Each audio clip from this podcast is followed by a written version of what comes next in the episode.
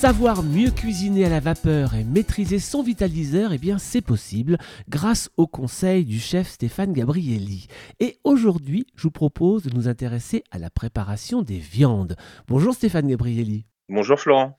Alors Stéphane, quels sont les secrets d'une cuisson de viande parfaite au vitaliseur? Alors, les secrets, déjà, la première chose, c'est d'avoir une viande de qualité. Voilà, c'est vraiment euh, quelque chose qui est vraiment très important. Mangez moins de viande, mais quand vous en mangez une à deux fois par semaine, sélectionnez une viande et un morceau de qualité. Voilà, ça c'est vraiment, ça c'est la première chose qui est importante. Donc ensuite, il y a plusieurs facteurs qui sont importants pour réussir euh, une cuisson de viande au vitaliseur. C'est la remise en température, c'est-à-dire qu'on ne sort pas un morceau de viande qui est dans l'épaisseur du frigo pour le mettre directement à cuire dans son vitaliseur parce qu'on a un choc thermique de 4 degrés ou 5 degrés et on va monter à 95 degrés. Donc ça, c'est pas bon. Donc ce qu'on appelle la remise en température, c'est-à-dire qu'on va sortir son morceau de viande suivant son épaisseur, ça peut aller de une demi-heure à deux heures, voire trois heures pour une côte de bœuf.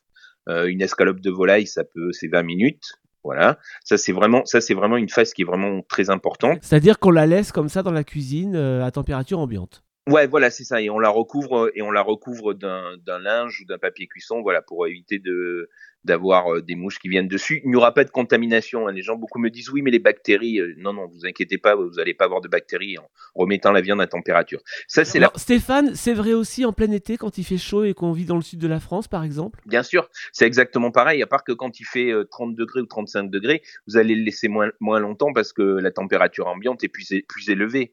Donc voilà, donc vous recouvrez d'un papier film, d'un papier cuisson et d'un torchon. Et voilà, ça pose absolument pas de problème. De toute manière, il faut que la viande soit cuite à cœur, donc euh, ça posera pas de problème. La deuxième chose, c'est l'assaisonnement, c'est-à-dire que quand vous sortez votre viande, il faut, suivant l'épaisseur de votre viande, si par exemple on part sur une côte de bœuf, il va falloir légèrement l'assaisonner de gros sel sur les chaque face, c'est-à-dire une cuillère à café et vous parsemez votre viande de gros sel. Si c'est un filet de volaille, on va y aller avec du sel fin. Si c'est un magret, du gros sel. Si c'est un filet de bœuf, on peut y aller avec du gros sel. Voilà.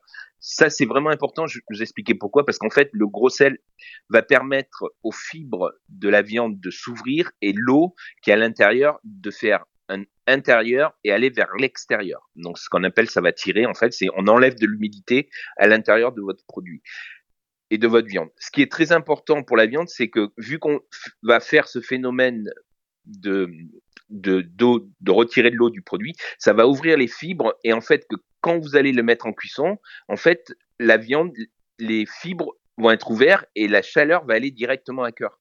Donc on va pas avoir des fibres fermées. C'est pour ça que si vous prenez euh, un steak un peu épais que vous le mettez du frigo au vitaliseur, en fait, les fibres sont fermées, ils sont pas ils sont tendus, ils sont pas détendus, et en fait, ça a du mal à cuire à l'intérieur. La cuisson de la viande, après qu'elle soit rouge ou blanche, va être la même?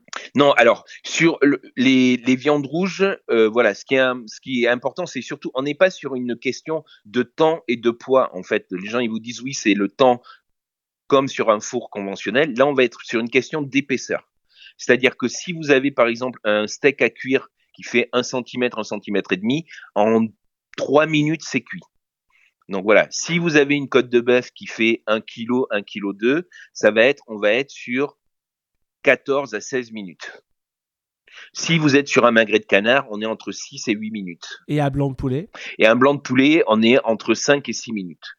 Voilà. Après, si vous avez un poulet, bien sûr, entier, on est sur environ une quarantaine de minutes. Parce que le, poulet c'est vraiment très intéressant au vitaliseur. Euh, voilà, c'est vraiment c'est des temps de cuisson qu'il faut adapter par rapport aux morceaux de viande. Et il y a une autre chose aussi qui est importante quand vous avez cuit, surtout pour les viandes rouges, c'est de pouvoir les sortir de votre vitaliseur. On ne laisse pas un morceau de viande dans le vitaliseur parce qu'avec la, la chaleur, il va continuer à cuire. On le sort, on le met sur une assiette, on le recouvre d'un papier cuisson et on le recouvre d'une assiette ou d'un torchon pour laisser détendre, c'est ce qu'on appelle détendre la viande par rapport à l'agression qu'elle a eue dans le vitaliseur suite euh, au choc de température.